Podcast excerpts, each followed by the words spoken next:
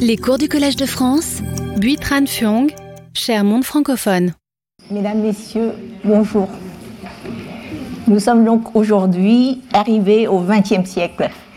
Comme vous l'avez vu, je me suis permise de rétrécir un peu le sujet pour pas pas être trop superficiel.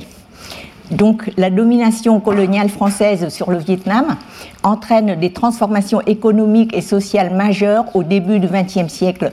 Aux échanges économiques avec la métropole s'ajoutent des circulations d'idées, de techniques et de cultures matérielles venant d'Occident. Quel fut le changement radical pour les femmes?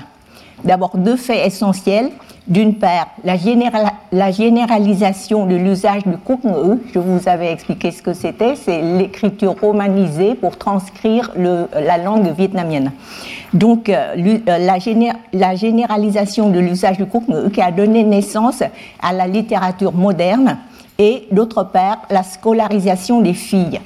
La scolarisation des filles, ce sont des chiffres, mais ce sont aussi des destinées humaines des parcours pénibles mais inspirateurs. Pour les Vietnamiennes, ce fut la première fois qu'avec la colonisation, l'enseignement public leur fut ouvert. Comme on l'a déjà su, euh, vous avez vu des femmes de lettres dans l'ancien temps, mais euh, pour savoir que euh, avant la colonisation, c'était seulement le concours qui était interdit aux femmes, mais pas du tout l'éducation ni ni euh, l'enseignement d'ailleurs. Euh, par contre, euh, ce n'était pas l'enseignement public qui ne les accueillait pas. Donc de 1918 à 1922, je cite un spécialiste, même si l'effectif total des filles scolarisées ne dépasse pas 8%, 8% et encore 70% d'entre elles viennent du Sud, parce que le Sud a été colonisé et l'enseignement y a été installé disons, un demi-siècle avant le reste du pays. Euh, donc, même si euh, l'effectif ne dépasse pas 8% de l'effectif total, l'enseignement des filles ne cesse de se développer. Je vous propose de regarder les chiffres très rapidement. Ceci, c'est l'enseignement public en 1930. Euh, vous pouvez regarder les autres chiffres si ça vous intéresse, mais les chiffres essentiels, je les ai mis en gras. Donc, le total des élèves filles sur, euh, le total, euh, sur le total des élèves, vous l'avez dans la dernière ligne. C'était en, ceci est en 1930. 41-42, vous voyez déjà une augmentation et surtout un meilleur équilibre entre les régions. Euh, je m'intéresse toujours essentiellement aux chiffres en gras. Donc on en arrive à 15,65 euh, pour le Vietnam et la Cochinchine euh, près de 30%. Euh, ceci, c'est l'enseignement professionnel. Par contre, vous voyez une disparité très grande, zéro en Annam, c'est-à-dire dans le centre. Les filles, ça c'est seulement les chiffres de, de, filles. Enfin, il y a la proportion. Et ceci, c'est l'enseignement universitaire. Voilà. Euh, ça, ce sont des chiffres. Mais euh, l'enseignement public ouvert aux filles des centres urbains jusqu'au village constitua une nouveauté radicale, même si elle ne touchait qu'une minorité et si l'inégalité des sexes demeurait flagrante, aussi bien dans le système éducatif mis en place que dans la volonté des familles et le choix des individus. Ces deux derniers facteurs, c'est-à-dire la volonté des familles et le choix des individus, s'avéraient bien plus déterminants sur le parcours des élèves. Des témoignages d'anciennes élèves ainsi que de nombreuses représentations littéraires attestent en effet d'une volonté plus ou moins forte de la part des familles et toujours plus vigoureuse de la part des jeunes filles elles-mêmes pour accéder aux études. Des obstacles socio-culturels s'ajoutaient pour les filles aux difficultés communes à tous. Des mémoires individuelles, des biographies, des entretiens avec certains témoins nous apprennent que il ne suffisait pas d'être né dans une famille intellectuelle, comme auparavant, pour obtenir ipso facto son droit d'accès au lycée. Prenons le cas de ces deux jeunes filles, l'une à Vĩnh Long, dans le sud, dans la campagne du sud, et l'autre à Tĩnh, dans le centre Vietnam. Thị c'est la sudiste, est née en 1921. Il n'y avait pas d'école dans son village. Les familles aisées payaient un maître d'école, mais mère ne supportait pas les camarades de classe, des fils de riches mal élevés et polissons, dit-elle. Ce, fut donc sa mère qui fut chargée de son instruction. Mais sa mère était occupée par les travaux ménagers et ne pouvait commencer le cours qu'en fin de journée, quand la petite fille tombait de sommeil. L'institutrice improvisée battait son enfant en pleurant à chaudes larmes. Mais, euh, euh, elle fut ensuite, euh, mais elle fut ensuite confiée à une parente éloignée qui habitait à côté de l'école communale dans le village. Et martyrisée par l'enfant de la maison, elle dut de nouveau abandonner mais c'est sa mère qui est un bon. Je ne peux pas te laisser ignorante. Elle fit appel à une autre cousine plus âgée de mère qui habitait au chef-lieu du district maintenant. Elle connut cette fois-ci une vraie école primaire de trois classes et découvrit en même temps une vie différente de la campagne. C'était en prenant bien soin du bébé de sa cousine qu'elle gagna la sympathie de la grand-mère de celle-ci et, euh, puisque cette grand-mère appartient à une famille d'enseignants, la grand-mère décida de l'héberger pendant les dernières années du cycle primaire. Elle était excellente élève et ne pouvait continuer ses études qu'à ce prix. Elle réussit le concours d'entrée au collège des jeunes filles de Saigon, qui était euh, le premier collège de filles au Vietnam euh, à l'époque, ouvert en 1913. Euh, et, mais son père avait l'intention de lui laisser faire seulement quelques années d'études car il pensait aux dépenses prévues pour les études de ses frères. Ça, c'est le choix des familles. Ce fut de nouveau sa mère qui la soutint en faisant appel à d'autres membres de la grande famille. Le deuxième cas, Nguyen Phan Thian, peut-être beaucoup, euh, certains d'entre vous le connaissent, surtout monsieur qui a étudié les peintres au Vietnam. Nguyen Phan Thian était un peintre déjà bien connu dans les années 1938-45, même à l'extérieur du Vietnam pour ses peintures sur soie, avec beaucoup de femmes et de jeunes filles comme modèles. Par contre, c'est seulement grâce aux mémoires de Nguyen sa fille, Conseil qui décida d'arrêter les études de sa fille aînée juste après le certificat d'études élémentaires quand celle-ci avait 9 ans. La, la, raison, commune à bien d'autres cas, était que la mère venait d'accoucher d'un nouveau frère et avait besoin d'aide. Ce fut la mère, une femme non instruite, qui l'envoya en compensation apprendre le tricot et la couture chez ses tantes. Elle eut ensuite la chance de découvrir une école privée quand, à 11 ans, elle fut chargée par ses parents de trouver une école pour son frère. Celui-ci, à 5 ans, devait commencer son instruction. Ce fut ainsi qu'elle put retourner à l'école avec son frère. Cette petite école privée à deux classes fut un tournant dans ma vie, se rappelle-t-elle encore avec émotion. Comme l'accès aux études était si difficile, j'étais très studieuse, dit-elle, exprimant une vérité pour plus d'une compagne de sa génération. Quand elle réintégra l'enseignement public l'année suivante, son père dut modifier son année de naissance pour qu'elle puisse passer le certificat d'études primaires, pour qu'elle ne dépasse pas l'âge prévu. Reçue major de tout l'ANAM deux fois au concours de rédaction et au certificat, elle fut la fierté non seulement de sa grande famille, mais aussi de sa petite ville. Ce qui n'empêcha pas son père de décréter encore une fois Cela suffit pour une fille. La mère ne répliqua pas, mais comme Nguyen Phan Thian avait l'habitude de quitter la maison pour aller peindre des mois et des mois, elle profita de l'une de ses absences pour dire à sa fille Ton père n'est pas à la maison. À mon avis, tu dois aller à Hue, c'est-à-dire dans une autre province, passer le concours. Que vous soyez fille ou garçon, si vous êtes capable de faire des études, j'aimerais vous laisser faire. Comme c'était elle qui gérait l'économie familiale, elle décida de vendre deux plateaux en bronze pour le prix du Caire jusqu'à Vun et le billet de train jusqu'à Hue. Elle se souvient encore de la recommandation de sa mère Vas-y, mon enfant, même si tu ne réussis pas le concours, au moins tu auras connu Hue. Hue, c'était l'ancienne capitale, c'était la capitale impériale à l'époque. La petite élève de province fut la première de la liste des 34 élèves admises sur plus de 300 candidates pour la plupart des filles de mandarins de familles riches. Elle reçut une bourse entière qui devait couvrir tous ses frais d'études, y compris l'internat. Après le collège, avec son diplôme, elle fut nommée institutrice. Sa mère lui posa la question Veux-tu encore étudier? Pensant aux maigres revenus irréguliers de la famille, elle répondit Je vais travailler, mère. Sa mère la rassura Si tu en es capable, continue tes études, je peux m'occuper de la maison. Elle décida ainsi de passer son concours d'entrée au lycée, où elle fut parmi les trois jeunes filles à être admises. Au lycée, les filles devaient aller au lycée des garçons. L'unique lycée à l'époque dans le centre, c'est le lycée Quốc Donc, elle ne termina pas ses études à ce, à ce lycée car la révolution d'août 1945 éclata et une bonne partie de l'élite intellectuelle de Hue s'engagea comme partout ailleurs. Il aurait été intéressant de parler des enseignantes, surtout des enseignantes vietnamiennes des collèges de jeunes filles, car c'était la première génération de femmes et d'intellectuels qui se dédiaient à la formation des générations futures et qui étaient pleinement conscientes, de manière très différente les unes des autres, de leur mission mais limité dans le temps, je vais évoquer un seul cas d'une ancienne élève du Collège des jeunes filles indigènes de Saigon, connue sous le nom de Collège Autim des tuniques violettes, devenu lycée Nguyen Thi Minh Khai après 75.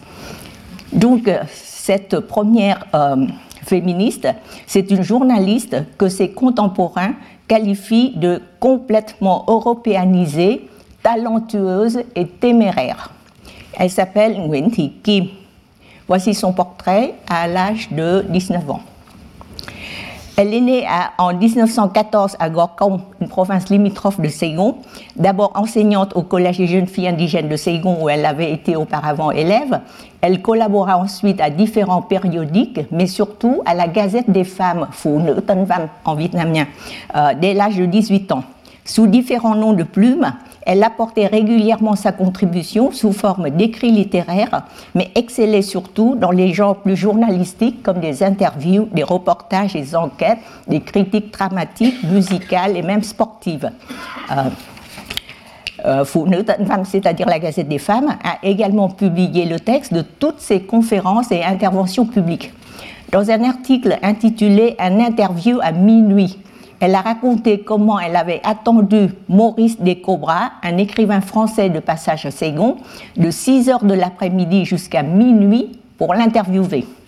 Les échanges eurent lieu entre minuit et 1 heure du matin entre Kim, son, euh, son collègue vietnamien, Maurice Descobras, et une écrivaine française. Je vous présente dans cette diapo euh, un, morceau de son interview. Remarquez euh, son intervention. On a demandé au monsieur s'il euh, soutient le féminisme. Oui, très bien, beaucoup. Et euh, Kim lui pose une toute petite question. Qu'est-ce que vous pensez les écrivaines? Qu'en pensez-vous? Et le, Français se contente de sourire. Et voici les commentaires de la conclusion de Nguyen Kim. Madame DL, c'est-à-dire l'écrivaine euh, française, Madame DL elle-même écrivaine est de son avis, Monsieur V, le collègue vietnamien aussi, moi je secoue la tête en riant. Tous ces guerres gardent encore des préjugés sur les femmes. C'est ce qu'elle a écrit, noir sur blanc. Euh, un collègue de ce temps a fait cette remarque jugée pertinente pour ses contemporains. Les journalistes comme Thi Kim sont complètement européanisés. Dans de multiples genres d'articles, elle ne manquait jamais de faire valoir ses préoccupations féminines et féministes. Son originalité fut cependant d'avoir à plusieurs reprises fait des conférences devant le grand public, sans microphone comme aujourd'hui, euh, sur des thèmes presque tous féministes. Sa première conférence date du 26 juillet 1933, elle avait 19 ans, quand, à la tribune de l'Association pour la promotion des études, c'est-à-dire le học de Saigon, elle prit la défense de la nouvelle poésie pour répondre aux critiques, dit-elle. Madame Nguyen, qui était son éditrice en chef euh, du journal, présente à la conférence, dit son admiration, je la cite, Face à un public de plus de 300 hommes et femmes, cette jeune fille a expliqué la fonction de la poésie. Elle a de temps en temps cité des critiques de la part de ses collègues, critiques qu'elle avait notées dans des feuilles de papier. Son attitude a toujours été naturelle et sereine, sûre d'elle-même. Une jeune fille qui s'oppose à combien de conservateurs dans le monde de la poésie pour affirmer qu'il faut décrire la réalité d'aujourd'hui dans un cadre plus large que celui de la poésie des, temps. Euh, je vous avais expliqué la poésie des temps. Quel beau spectacle De mai à novembre 1934, une délégation composée de deux jeunes filles, Nguyen Thi Kim et euh, euh, une collègue Phan Nga, qui est euh, parti avec Kim pour faire des conférences sur les femmes et les sports. Donc cette délégation, accompagnée par messieurs Nguyen Đức Nhuận, gérant du magazine Gazette des femmes, et Nguyen Trị, le père de Kim, parcouru les plus grandes villes du Vietnam de l'époque, Huế euh, dans le centre, Hanoi, Nam Định et Haiphong dans le nord. Kim y fit des conférences dont les thèmes portaient bien sa griffe. Je vous montre ici les titres, les thèmes de ces conférences et une photo, une vieille photo. Euh, donc, partout, elle fut chaleureusement accueillie par l'élite intellectuelle sur place. Les gens étaient nombreux à venir l'écouter, jusqu'à 5-6 000 à Hanoï. Encore une fois, pas de microphone. À Nam la foule était telle que la conférence prévue le 3 novembre à 20h dut être reportée au lendemain matin avec la promesse de la reproduire deux fois à 8h et à 10h. À les scouts n'arrivèrent pas à maintenir l'ordre. Les auditeurs qui n'avaient pas de carton d'invitation sautèrent par-dessus la clôture. Une autre originalité de Kim résidait dans sa liberté d'expression et la rigueur de, euh, de sa pensée qui allait sans tergiverser au fond du problème. Elle n'éludait pas les objections, au contraire, elle les réfutait l'une après l'autre. Mais ses, pensées semblaient aller bien plus loin que celles de la majorité, ce qui la faisait apparaître comme extrémiste. Par exemple, aux maris qui reprochaient à leurs femmes trop instruites de se disputer souvent et de semer la discorde dans la famille. Elle affirmait que, excepté certains cas rares, il ne pouvait jamais y avoir de divergence entre conjoints de même niveau. En plus, insista-t-elle, c'est de la discussion que jaillit la lumière, y compris au sein du foyer. S'il y en a un seul qui donne des ordres et que l'autre ne fait qu'obéir, comment savoir que les ordres sont pertinents? Elle n'hésitait pas non plus à disserter avec un franc-parler encore surprenant pour bien des Vietnamiens d'aujourd'hui, à plus forte raison pour l'époque, sur des questions taboues, d'autant plus taboues pour une jeune fille. Se, rendant compte, par exemple, que le thème de sa conférence à Namden sur le mariage libre ne manquait pas de choquer le public, dans la mesure où, je la cite, la, conférencière était jeune, encore soumise à l'autorité parentale et encore célibataire. Kim admettait qu'on pouvait croire, je la cite de nouveau, qu'elle cherchait à se marier, qu'elle parlait pour son propre intérêt, alors qu'elle manquait d'expérience et manquait toutes les conditions d'un chercheur qui aurait examiné la question avec neutralité et sérénité. Ça, ce sont les objections. À ces objections, la féministe de 20 ans répondit fermement Messieurs, une vraie féministe qui est vraiment fidèle au féminisme doit être toujours plus mûre que son âge. Thi Kim a bien mérité la qualification de poétesse talentueuse et téméraire que lui ont attribué les auteurs et d'un livre classique, Les poètes vietnamiens. Euh, la deuxième euh, figure que je vais vous présenter, la voici, euh, Dame Phương Nữ l'éducatrice des femmes et des hommes. Celle qui mérite d'être reconnue comme l'une des premières, si je dis première, c'est chronologiquement, euh, comme l'une des premières féministes vietnamiennes du XXe siècle, était membre de la famille impériale. Elle est la petite fille de l'empereur Minh Mang, vivant dans le centre Vietnam et qui n'avait jamais fréquenté l'école franco-vietnamienne. Công nữ Đồng Canh, son nom de naissance, mieux connu sous son nom de plume Dame Phương Nữ Sử, entre 1918 et 1929, elle signa plus de 200 articles essentiellement sur les femmes. Elle, se consacra ensuite à la rédaction de livres sur l'éducation. Dans la préface à son livre Discussion sur l'éducation familiale, elle débuta par la remarque suivante. Conformément au courant mondial, il émerge récemment dans notre société la question de la libération des femmes, qui laisse perplexes ceux qui se préoccupent des problèmes sociaux. À ceux qui proposaient une libération commune aux deux sexes, elle répliqua Même si nous sommes dans la même situation euh, de coloniser, il faut savoir que la psychologie et les caractères des femmes diffèrent beaucoup des hommes, et notamment en ce qui concerne la manière de subir l'influence de l'ancienne culture. Les deux sexes sont très éloignés l'un de l'autre. Si l'on promeut la, libération seulement dans l'optique masculine, je suis sûre que seule une minorité de femmes en bénéficiera, alors que l'ensemble du genre féminin, en vietnamien, demeurera dans l'ancien régime. Ce ne sera pas une vraie libération. La vraie libération, à son avis, devait passer par l'éducation et la professionnalisation.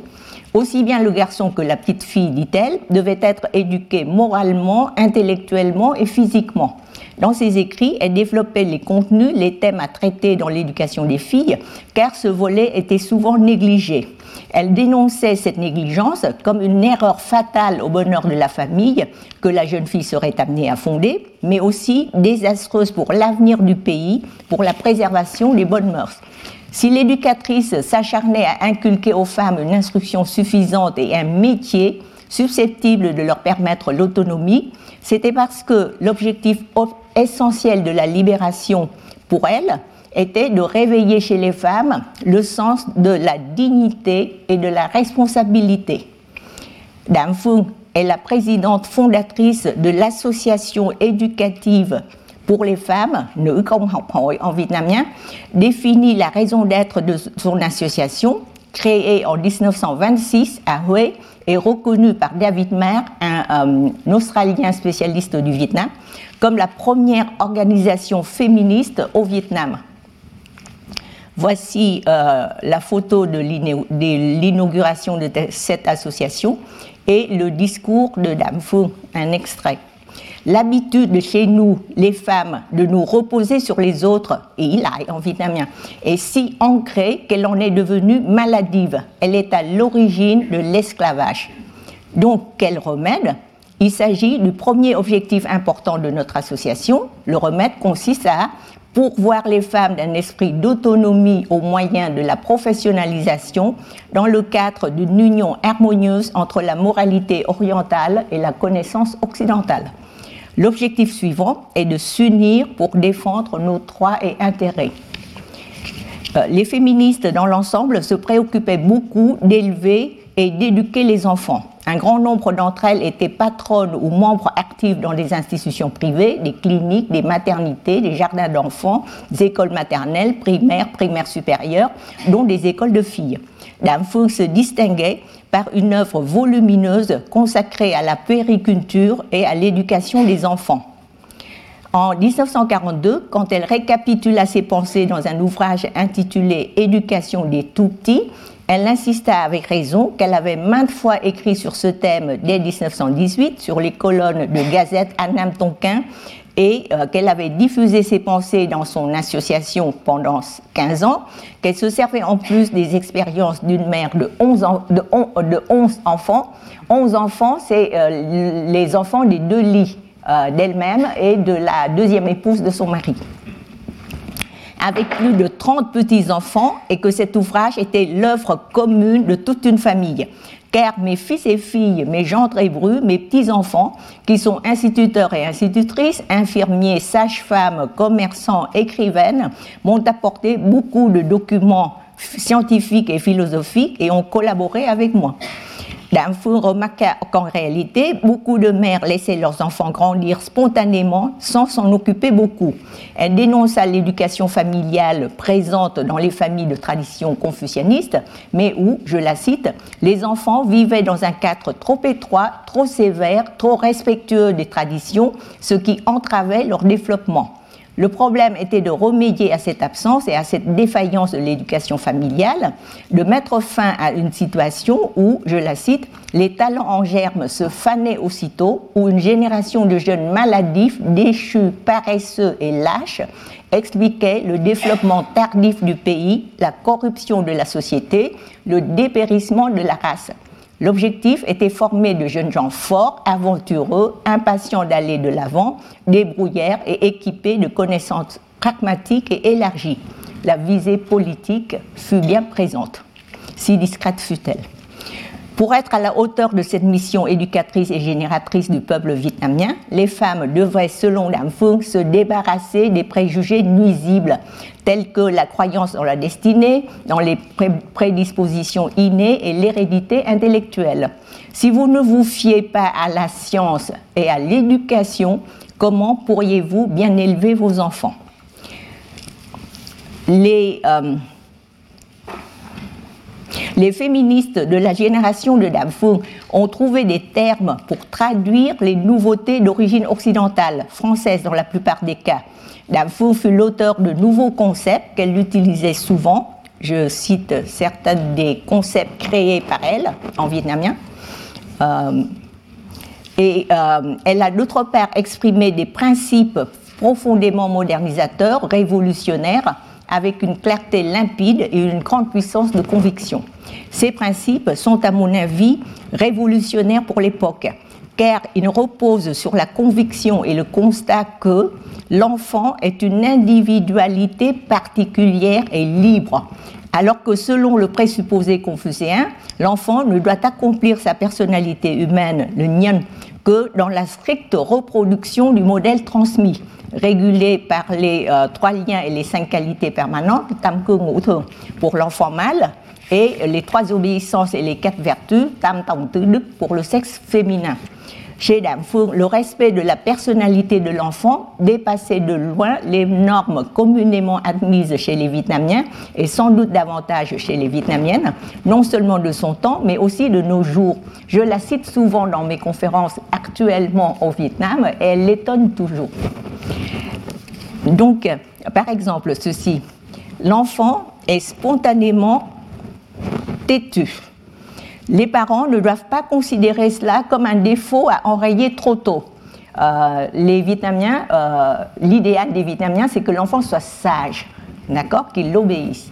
Donc, l'entêtement de l'enfant, dit-elle, témoin de son développement autonome, les parents doivent le lui cultiver afin qu'il puisse plus tard disposer d'une énergie suffisante pour euh, assumer sa vie. L'éducation n'est pas une œuvre coercitive. Elle vise au contraire à encourager l'épanouissement des plus nobles capacités d'un individu. Dame Phuong, qui, rappelons-le, n'était jamais allé à l'école franco-vietnamienne, devait ses idées avant-gardistes à ses efforts d'autodidacte. C'était une grande liseuse. Son champ de lecture recouvrait des ouvrages des modernistes chinois, des psychologues, éducateurs éducatrices français et d'autres nationalités occidentales. Elle était l'unique autrice à avoir présenté des modèles diversifiés d'éducation, tels que le jardin d'enfants de l'allemand Frobel, de l'italienne Montessori, comme celui des maternelles françaises. Elle citait dans ses ouvrages aussi bien des Chinois que des Français, des Suédois, des Américains, des Britanniques elle est demeurée une figure de proue dans ce domaine d'activité féministe qu'était la socialisation de la maternité et de l'éducation maternelle, comme d'ailleurs dans celle des travaux ménagers féminins, dont elle se servait à la fois pour professionnaliser les femmes et les rendre économiquement autonomes, et aussi pour les organiser au service du double objectif de modernisation et de lutte anticolonialiste. La suivante que je vous présente c'est euh, celle qui a été qualifiée euh, de la première romancière vietnamienne, Hun Hoa. Euh, voici la description d'un photographe qu'il avait connu. Le teint d'un blanc laiteux, le nez droit, de grands yeux clairs qui semblent pénétrer l'interlocuteur. Son visage brille d'intelligence, de virtuosité et d'une grande bravoure. Je vous montre. Euh, ça, c'est euh, elle dans, euh, dans, une, dans une apparence qui, qui était jugée convenable à son statut social. Ça, c'est aussi elle. Les cheveux courts, qui scandalisaient beaucoup de gens. Et la troisième photo, celle-ci, parce qu'elle était, regardez le pendentif qu'elle portait, qui était le signe de son statut elle était mandarin euh, chargé de euh, d'enseigner les euh, d'enseigner aux, femmes des palais impériaux. son père était un prince. Donc excusez-moi, je me suis trompée avec Dame c'est Dame qui avait son père prince, mais Bao son père était mandarin militaire. Et son mari, son époux, était euh, aussi un académicien de la cour. Donc avec des noms de plumes comme Hun Thi Bảo Hoa et ensuite Hun Bảo Hoa, quand elle a enlevé le Thi de son nom, c'est un peu comme quand Georges Sand a enlevé le S de Georges. C'est une sorte de masculinisation de euh, son nom. Elle était une journaliste qui écrivait pour des périodiques parmi les plus prestigieux de l'époque et elle était notamment correspondante du journal des métiers, euh, un quotidien de Hanoï. Elle fut également pionnière dans les écrits de type études monographiques tels que Abrégé sur le Tiampa, euh, récit d'une excursion sur le mont Banin. Si vous allez faire du tourisme maintenant dans le centre Vietnam, on vous présente la, euh, la montée du mont Banin. Sachez que c'était elle, euh, cette femme, qui a été la première à découvrir ce site, à découvrir que en montant ce mont, on découvre successivement les quatre saisons. C'était ce qu'elle avait euh, écrit dans son, dans son récit d'une excursion sur le mont Banan. Bao était surtout connue comme la première femme à avoir écrit un roman. Elle n'en a écrit qu'un seul. Euh, voici la couverture de ce livre. Ce livre s'appelle euh, Nhân, la belle de l'Occident. Vous voyez euh, qu'on a essayé de représenter un visage de femme qui ne ressemble pas aux asiatiques, dans la mesure du possible. Ce roman s'inspirait d'une histoire véridique qui s'était passée à Tam Kỳ, à Quảng Nam, après la guerre de 1914-18. L'autrice expliqua ainsi sa motivation. Une femme étrangère, née dans un pays libre, a épousé un homme de notre pays vietnamien. Elle s'est conduite avec un rare sens élevé du devoir de fidélité conjugale.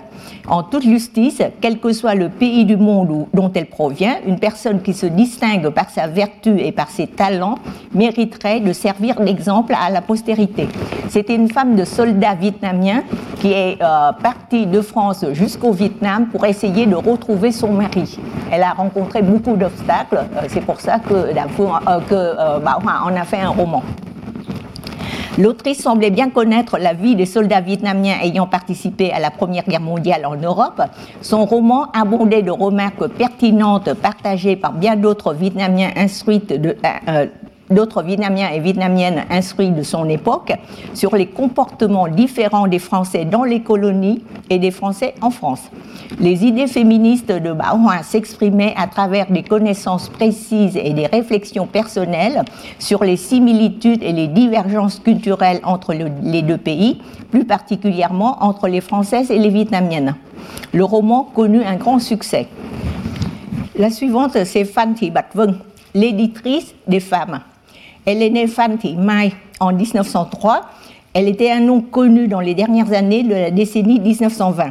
Originaire de Bin Hoa, le chef-lieu de Dong Nai, elle s'installa à Kong. Ce sont toutes les deux des provinces limitrophes de Saigon. Et après son mariage euh, en seconde noces avec Vo Đình Young, qui était un journaliste, mais en même temps le patron d'une pharmacie connue dont elle créa à en 1928 sa maison d'édition nommée Librairie des femmes. C'est une maison d'édition. Donc elle a euh, annoncé la mission et l'objectif de sa maison d'édition comme je vous le mets ici. Et euh, cette maison d'édition a publié 39 ouvrages dont un tiers est interdit. Quels sont euh, les livres? Je vous les ai mis Ici, c'est l'objectif qui est affiché dans, toutes les couvertures des livres. Euh, c'est l'objectif, euh, disons, euh, public qu'elle affiche. Et ici, ce sont les ouvrages. En fait, la liste encore incomplète des ouvrages édités par la librairie des femmes atteste que les objectifs de cette maison d'édition n'étaient pas que féministes. On comprend que sa patronne est comparue devant les assesseurs quatre fois, devant le tribunal deux fois, et est même failli d'être mise en prison. C'était la première parmi les Vietnamiens, hommes et femmes, à comparaître devant un tribunal pour euh, une raison littéraire, pour, ses écrits. Euh, voici comment elle se défendit au tribunal de Mỹ le 2 février 1930. Ça, c'est son autodéfense. Je vois que les femmes anamites sont encore pour la plupart ignorantes et sous l'oppression masculine. C'est pour cela que j'ai rédigé ces livres pour les encourager à étudier davantage, pour développer leurs connaissances, se former aux professions comme les hommes. Ce fut ainsi que son avocat éclaircit le terme service public, qui, dit l'avocat, aurait dû être traduit euh, par euh, c'est-à-dire euh, faire des choses à utilité publique. Et l'avocat prétend que ça a été mal traduit par Tamkin, c'est-à-dire faire de la politique. Donc il a dépolitisé l'affaire pour l'innocenter. Et il a réussi. La véritable raison, avoua-t-il à un journaliste, c'était que Fatima attendait un bébé et qu'il trouvait ignoble de la condamner. Nous avons très rapidement parlé de quatre féministes dont les préoccupations et les activités militantes relevaient des domaines de la presse, de la création littéraire, de la recherche, de l'éducation et des activités sociales.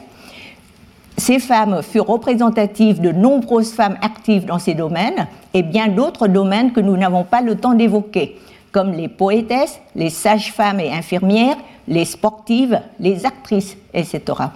Qu'il me soit permis de rappeler néanmoins que parmi les Vietnamiens hommes et femmes, le premier doctorat français en sciences a été soutenu par une femme, la voici, qui s'appelle Hoàng Thị Nghe la première titulaire vietnamienne d'un doctorat en sciences physiques en 1935 euh, et que la première docteure en médecine formée en France fut aussi une femme. Euh, voici la thèse de euh, Hoàng.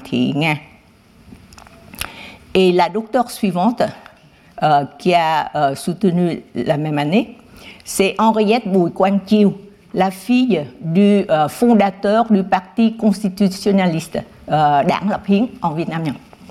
Donc, euh, diplômée en 1935, Henriette Bouille rentra exercer comme médecin-chef à la maternité de Thielen, les Français l'appellent Cholon, et ouvrit un cabinet privé. Thielen, c'est le cinquième arrondissement de Saigon actuel. Elles n'étaient pas des militantes féministes, ces deux intellectuelles. Elles n'étaient pas des militantes féministes, mais c'était certainement des femmes modernes et modernistes d'un talent et aussi d'une force de caractère exceptionnelle. Quand j'examine les quelques traits de caractère qu'elles manifestaient à travers leur comportement dans le milieu de travail professionnel comme dans la vie privée, je vous avoue que je les trouve très proches des féministes que j'ai étudiées. On n'a pas le temps d'en parler, donc revenons aux quelques cas que nous avons évoqués dans ce cours. Que ces femmes aient fréquenté l'école franco-vietnamienne ou non, comme tous et, euh, et toutes les modernistes et féministes de ces époques, elles ont puisé aux deux sources, celle de la culture des valeurs ancestrales et celle de nouvelles connaissances, de nouvelles valeurs occidentales des temps modernes. Dans cette première vague du féminisme vietnamien de 1918 à 1945, qu'est-ce que les féministes ont finalement obtenu? Je n'ai pas encore retrouvé de traces de femmes qui auraient elles-mêmes revendiqué leur droit à la parole et à l'action d'utilité sociale avant la parution du périodique Chung, un son de cloche du genre féminin, en 1918. Il semblerait que la demande de changement et d'émancipation pour les femmes provint d'abord des hommes, patriotes et modernistes. Les premiers féministes vietnamiens dans l'ère moderne furent par conséquent assez contradictoirement des lettrés, mais des lettrés réformistes. Au tout début du XXe siècle dans le mouvement du renouveau, le mouvement Yuitan. Fidèles aux traditions, ils se souciaient de l'harmonie au sein du couple, mais considéraient comme condition sine qua non de cette harmonie qu'il était indispensable d'un côté et de l'autre de bien choisir son conjoint l'harmonie familiale devait contribuer à l'accomplissement du devoir envers la patrie, ce qui encourageait la conscience citoyenne de la part des femmes comme des hommes. La patrie vietnamienne étant humiliée et exploitée sous la colonisation, la conscience citoyenne s'exprimait tout d'abord par une protestation contre toute atteinte à la dignité humaine. Les femmes vietnamiennes, quand elles reprirent à leur compte l'exhortation au modernisme, sur, dès le début, stigmatiser ce qu'elle appelait l'attitude et ilai. Ça veut dire s'appuyer passivement et exclusivement sur autrui, comme première cible de leur lutte pour l'autonomie. Euh, vous avez entendu Dame à son inauguration. Pour mériter d'être la compagne à égalité avec son époux, la femme idéale était celle qui, je les cite, nourrissait l'ambition de son mari qui savait bien élever, éduquer ses enfants, etc. Et l'individu femme, alors, Dans quelle mesure en était-il tenu compte? La conciliation et l'harmonie étaient admises majoritairement comme principe dans les positions plus ou moins féministes de la part des femmes comme des hommes. Conciliation entre l'ancien et le nouveau, entre l'Orient et l'Occident, soit en clair entre les us et coutumes vietnamiens, ceux croyant profondément imprégnés de philosophie chinoise, et les nouvelles pratiques françaises. Harmonie qu'on souhaitait préserver au sein de la grande famille, entre les générations, entre ceux et celles qui avaient bénéficié de l'instruction moderne et les autres qui ne l'avaient pas connue, et bien, évidemment, euh, harmonie entre conjoints car le bonheur de couple a toujours été conçu sur la base de l'harmonie, même si celle-ci pouvait être tout à fait formelle et illusoire. Concilier les devoirs d'épouse et de mère avec le développement personnel d'une femme instruite, c'était à la fois l'objectif, l'idéal, le projet réformateur et éducateur que poursuivaient plus d'un et d'une féministe des années 1920-1930. Pourquoi cette persévérance à la, à la conciliation? Cela tenait d'abord des valeurs inculquées depuis des millénaires par les philosophies extrêmes orientales. La conciliation était d'autre part inspirée, voire imposée par les conjonctures historiques. À la différence de la voie dite révolutionnaire qui tentait de secouer le joug de la domination étrangère par la violence insurrectionnelle, la tendance réformiste préférait jouer la carte des réformes pacifiques dans la légalité, dans un effort de négociation et d'entente franco-vietnamienne. Euh, ça s'appelait en vietnamien Pháp Việt Juste après les insurrections nationalistes de Bai et les soviets de Nghệ victimes les uns et les autres de répressions sanglantes, les voix nationalistes ne pouvaient s'élever que dans la lutte socio-culturelle et la lutte politique non violente. Aussi bien l'association éducative professionnelle pour les femmes de Dam Phương à Huế que la Gazette des femmes à Saigon, les chroniques de femmes à Hanoï s'affiliaient à ce courant. Le choix de la conciliation s'expliquait également par l'origine sociale et intellectuelle des promoteurs et promotrices des féminismes vietnamiens de la première vague, où presque toutes et tous avaient été formés aux deux cultures traditionnelles et modernes. En le replaçant dans son époque, il serait par contre injuste de ne pas y reconnaître une prise de position innovante, un progrès certain par rapport à la vision largement partagée à peine un demi-siècle auparavant. Dans cette vision-là, euh, de, la deuxième moitié du XIXe siècle, l'Orient et l'Occident avaient été vus comme irréversiblement différents, opposés et s'excluant l'un l'autre. Prêcher la conciliation au lieu de faire table rase du passé était aussi une nécessité pour ceux et celles qui ne se résignaient pas à s'aliéner au profit d'une civilisation vue comme exogène, qui en plus régnait en dominateur arrogant. Même les membres du groupe littéraire en vietnamien le Van comptaient sur ses propres forces. Les promoteurs les plus déterminés parce que c'était les jeunes, les promoteurs les plus déterminés de l'européanisation, une européanisation qu'ils préconisaient complète, je les cite, hein, immédiate, sans tergiversation. Ils restaient quand même très conciliateurs en ce qui concernait les femmes.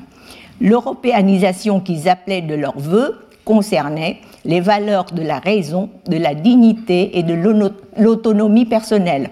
Une modernisation du dedans aimait-on dire, et non pas en apparence dans les signes extérieurs jugés superficiels. S'affirmer non pas contre, mais avec, en harmonie avec les autres, avec l'autre sexe, avec des générations plus âgées ou plus jeunes, avec des personnes vivant dans des situations peu analogues aux siennes ou ayant des systèmes de valeurs différents, suppose une grande tolérance. Ce n'était pas l'une des moindres originalités de l'affirmation de soi de la part des Vietnamiennes. Couteau à double tranchant, dirait-on, non sans raison. L'autonomie de la pensée, l'autonomie dans les études supérieures, dans l'enseignement, dans l'action militante, comme dans l'activité créatrice, supposait une valorisation de l'individu femme qui se serait imposée en tant que personne libre. Cependant, rares étaient les prises de position qui furent allées aussi loin dans l'affirmation identitaire car les féminismes vietnamiens étaient très majoritairement relationnels.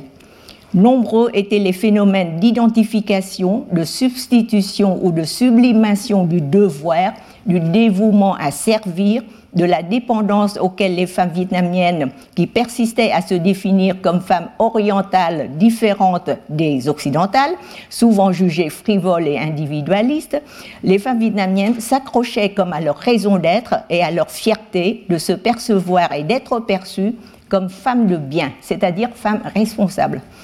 Les modernistes étaient aussi vigilants quant à l'apparence féminine, euh, qu'ils souhaitaient transformer conformément aux nouvelles valeurs. Un grand nombre de qualificatifs étaient traditionnellement utilisés à propos des femmes et surtout des jeunes filles. Il y avait beaucoup de mots comme ça qui décrivaient l'attitude timide, excessivement réservée et polie, qui exprimait une confusion réelle ou feinte, considérée comme le signe d'une bonne éducation féminine. Une, collaboratrice de Phong Hoa, euh, c'est une revue du groupe de Le Van s'insurgea contre cette, euh, euh, cette habitude d'être elle confuse, de rougir et de se cacher la bouche, la bouche en parlant, en souriant.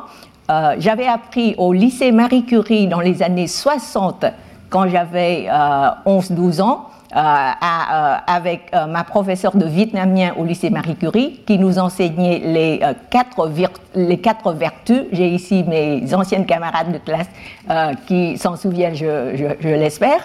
Elle nous a enseigné que Jung, c'est-à-dire l'apparence, doit être sérieuse. Elle nous a dit une jeune fille de bien, c'est une jeune fille qui sait sourire sans montrer ses dents. Elle nous a, toute la classe a éclaté de rire. Et euh, elle nous a dit, euh, rentrez chez vous, mettez-vous devant le miroir et exercez-vous. J'ai obéi, j'ai jamais réussi. voilà. Donc euh, c'était ça l'apparence. Donc cette apparence était vivement critiquée aussi bien par les féministes femmes que hommes. Euh, c'était donc, disait cette journaliste, la conséquence de mœurs contraignantes dont il était temps de se débarrasser. Le sens de l'égalité et de la dignité fut clairement exprimé. En résumé, dit-elle, éloignez-vous donc de cette timidité et de cette confusion qui ne vous emmènent qu'à la faiblesse et à la lâcheté, qui entravent vos progrès et nuisent à la dignité et à la qualité des femmes. Être autonome supposait aussi de remettre en cause les relations avec autrui. Les femmes nouvelles, qu'on appelait tân nữ c'était ou femmes nouvelles, c'était une autre traduction de féministe. Parce qu'à l'époque, on ne traduisait pas féministe par queen comme aujourd'hui, on traduisait par de multiples expressions, dont euh, femme nouvelle ou euh, Donc, euh, les femmes nouvelles étaient pour leur époux des compagnes égales, parce qu'elles avaient un niveau d'instruction équivalent, la même formation intellectuelle, la même aptitude à poursuivre leurs études dans le pays ou, euh, ou en France. Leur époux leur reconnaissait, ou sinon, elles s'accordaient le droit de participer aux activités sociales. Euh, dans un roman de Ho Biu-Chan, j'avais prévu de vous parler de littérature, je n'ai pas pu, donc je me suis limitée euh, dans, mon titre. Mais dans un roman de Ho Biu-Chan, il a euh, créé une héroïne qui n'était pas contente de son mariage parce que son époux était quelqu'un qui ne méritait pas ses valeurs, donc elle a divorcé et elle a eu l'accord de son père pour aller en France, faire ses, continuer ses études et remplir ce devoir d'homme que son époux n'a pas su remplir. Voilà. Donc c'était euh, la conclusion de Hovikan. Euh, donc si euh, le mari ne reconnaissait pas, elle s'accordait elle-même le droit de participer aux activités sociales, parfois aux risques et périls de leur mission et de leur bonheur d'épouse, d'amante ou de mère. En révolutionnant leur rapport avec autrui, les féministes et femmes modernes des années 1845 parvenaient-elles à s'émanciper en tant qu'individus? L'un des constats les plus évidents de notre enquête a été la diversité, la richesse et la qualité des représentations de femmes dans la littérature, les arts plastiques, le théâtre, etc. C'est pour ça que j'avais prévu de vous en parler, mais Quand les femmes étaient si fréquemment et finement représentées, sollicitées, imaginées, créées et recréées, comment aurait-on pu parler de méconnaissance, d'oubli ou de sous-estimation?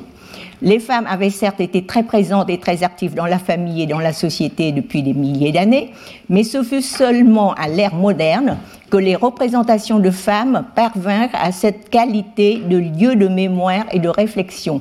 Je, vous, euh, je voudrais souligner que seul dans la littérature moderne, en Kuknge, nous avons de la prose. Dans l'ancien temps, c'était que de la poésie soit la poésie classique euh, chez les, dans l'élite, soit les kayao, c'est-à-dire les couplets de vers 6-8 euh, pieds euh, dans la littérature populaire. Donc il y avait essentiellement dans la littérature écrite, il n'y avait que de la poésie.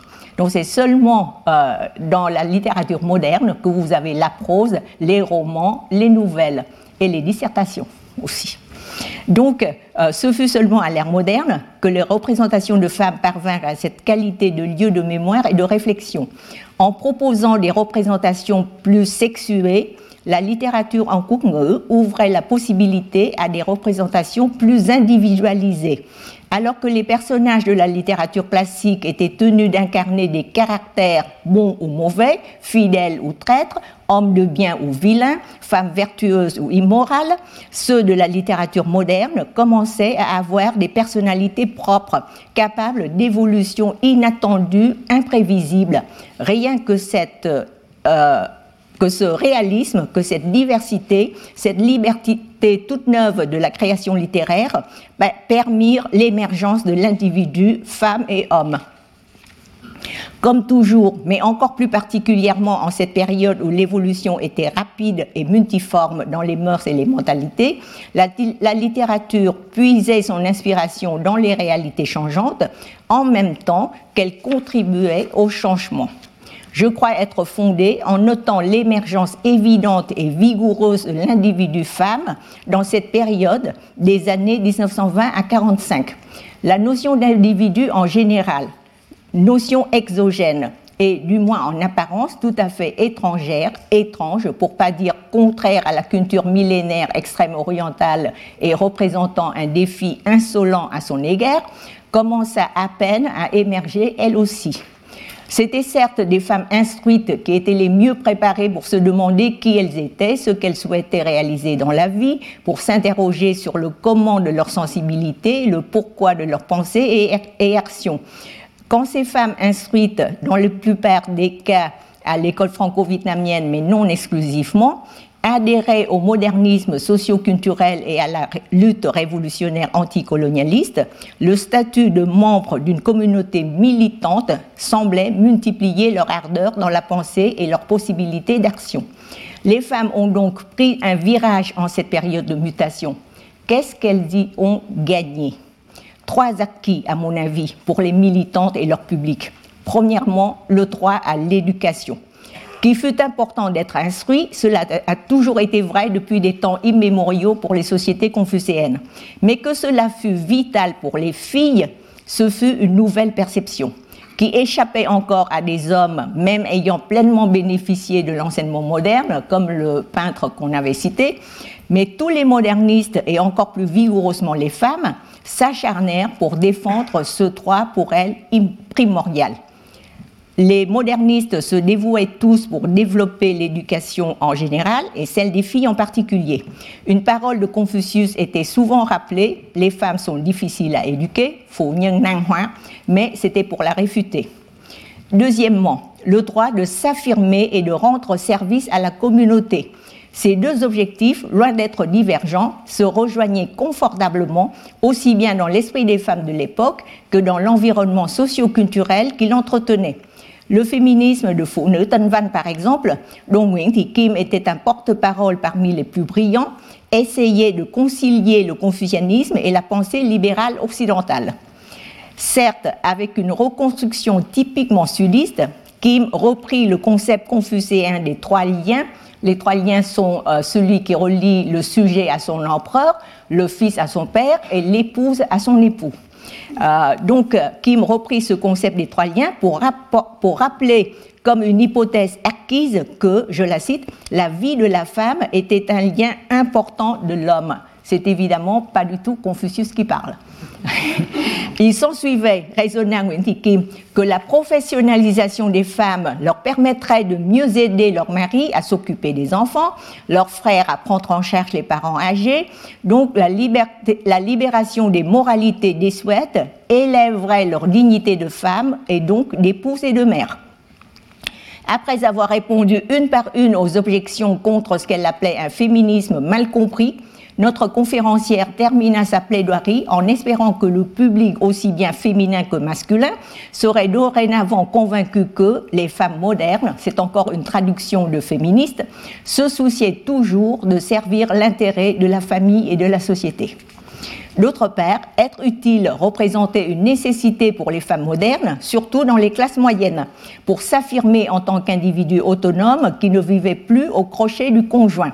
Le thème sur lequel Dame Fu revenait le plus souvent dans ses articles de 1921 à 26 était celui d'élaborer une éducation féminine adaptée aux besoins de la société et de la famille, mais adaptée aussi aux besoins des femmes elles-mêmes. Pour être à pour être à l'égal des hommes, les femmes devaient en premier lieu, dit-elle, posséder à la fois talent et vertu. Cette idée est à l'opposé du dogme confucéen, stipulant que pour les femmes, la vraie vertu consistait à être dépourvue de talent. Ça, c'est Confucius. Mais euh, Dame en citant Confucius, le retourne complètement. Je suis utile, donc j'existe l'affirmation identitaire des féministes vietnamiennes de la première moitié du XXe pouvait-elle sortir de cette contrainte de, euh, rendre service et de se définir par rapport à autrui? Elle semblait ne pas poursuivre cet objectif individualiste, car les féministes, hommes et femmes, s'attachaient au contraire à considérer les femmes au pluriel, un pluriel unanime, sécurisant. Le troisième acquis, justement, fut ce qu'on désignerait dans les féminismes partout dans le monde par la conscience de genre et que les Vietnamiens appelaient le sorora, tình hữu ái chị em, ou bien tình chị em. Chị em, ça veut dire grande sœur, petite sœur, d'accord? Que j'ai traduit par sorora. Dès le début du XXe, le chant d'appel aux femmes parla de l'objectif afin d'en faire profiter les femmes que vous êtes et d'autres femmes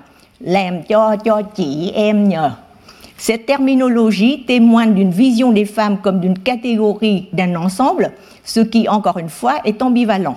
D'une part, il y a la reconnaissance des femmes en tant que genre, en tant qu'une communauté plus ou moins consciente de son identité en partage.